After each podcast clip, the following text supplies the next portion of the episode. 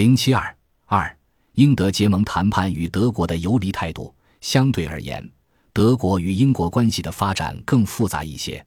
如果按照事物发展的一般逻辑，受一八九七年德国推行世界政策冲击最大的是海外利益最多、海上力量最强的英国，英德关系应该首先恶化。然而，历史逻辑往往不会这样直截了当。在德国推行世界政策后的最初几年，英国的对外政策正处于一个十字路口，与德国结成某种形式的同盟成为英国的政策选择之一。一八九八至一九零二年，英德关系从克鲁格电报开始的恶化趋势似乎有所逆转。在英国的主动下，两国断断续续地进行了一些结盟尝试。英国这种做法当然是出于无奈。一八九五年以后。为了应对法俄同盟和德国的挑战，英国的国防开支大量增加，其财政已经出现了严重困难。更重要的是，即使如此，国防开支仍不能满足需要。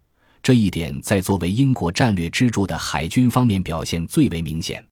从1895至1896财年起，英建造了12艘主力舰和37艘巡洋舰，法俄则造了19艘主力舰和20艘巡洋舰。到一九零一年，英共有主力舰四十五艘，法俄共有主力舰四十三艘。如果英国海军维持原有的增长速度不变，到一九零六年，英与法俄海军的主力艘数量将持平，都是五十三艘。届时，英国在海上将无法抵御法俄同盟的挑战。然而，当时的财政困难又使英国海军得不到更多的拨款。在这种情况下，走出孤立似乎成为英国唯一的选择，而德国强大的实力又使其成为一个理想的对象。英国海军大臣塞尔邦在他扩建海军的提议遭到内阁否决后，就开始考虑与德国结盟的可能性。我只看到一种可能的替代方法，那就是与德国建立正式同盟。虽然这可能难以实现，或者我们为此付出的代价会太大。但在我看来，这毕竟是可代替海军和海军预算持续增长的唯一选择。更重要的是，由于1897年德国强占胶州湾，其他列强瓜分中国的可能性立刻增加。英国在华利益面临其他列强，特别是俄国的挑战。原先英国对中国的政策是尽可能保持中国在名义上的领土完整，以便使中国作为一个大市场向英国开放。从而依靠自身强大的工商业赢得优势地位，但是德国强占胶州湾，刺激着其他列强同样割占中国领土作为补偿，使中国面临被瓜分的危险。一旦开始瓜分，那么俄国的地理位置使其享有巨大的优势，英国将完全处于下风。在这种情况下，英国的对策有两种：一是直接与俄国达成协议，英国的意图是。在俄国的要求面前，先退一步，允许俄国在中国取得补偿，以换取俄国承认已有的各种条约，并使俄国的势力范围在商业上也向英国开放。但是，俄国一下就看穿了英国的计划。沙皇在给威廉二世的信中就写道：“英国以前从来没有向俄国提出过这样的承诺。”这明显表现出英国此时需要我们的友谊。以便能在一个假象下阻止我们在远东的发展，所以俄国根本不打算在这个问题上与英国讨价还价。于一八九八年三月三日向清政府正式提出租借旅顺口。二是走出孤立，联合其他国家一起制约俄国在中国的扩张。在英国政府内部，在政治上十分强势的自由党领袖。殖民大臣约瑟夫·张伯伦就是这一政策的主要推动者。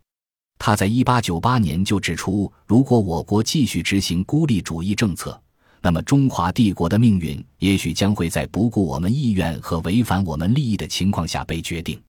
但是，他最初找的并不是德国，而是美国和日本。结果是美国不愿意卷入，一则由于他正集中精力与西班牙作战。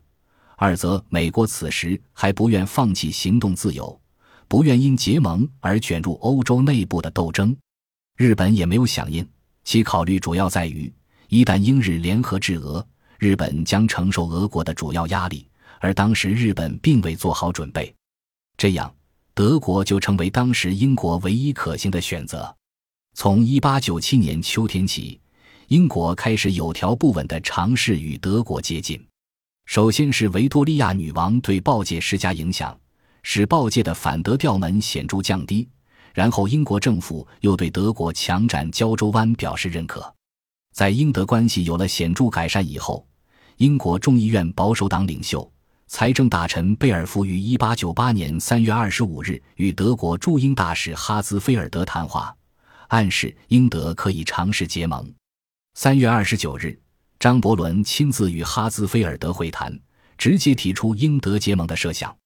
四月一日，张伯伦再次找到哈兹菲尔德，建议德国充当山东及相邻内陆地区的保护者，实质上就是由英、德、俄三国在中国瓜分势力范围，而德国的势力范围则位于英俄两国势力范围之间，充当他们的缓冲区。